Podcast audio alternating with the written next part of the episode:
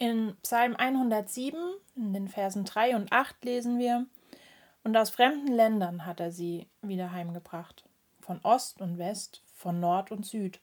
Nun sollen sie dem Herrn danken für seine Güte, ihn preisen für ihre wunderbare Rettung. Jesus, bitte zeig mir doch, wie weit es ist von Ost nach West. Das ist eine Zeile aus dem Lied East to West von Casting Crowns. Als ich die beiden Verse aus der Losung für heute gelesen habe, ging es mir durch den Kopf. In diesem Song geht es darum, wie wir mit unserer Schuld umgehen und vor allem, wie wir vor Gott damit umgehen. Dass es gar nicht einfach ist und wir oft versuchen, unsere Sünden vor Gott zu verstecken, weil wir Angst haben, dass wir damit nun wirklich den Bogen überspannt haben bei Gott. Und dann passiert das Wunder.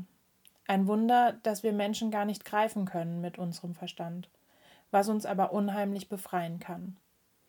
Der Songschreiber hält es so fest.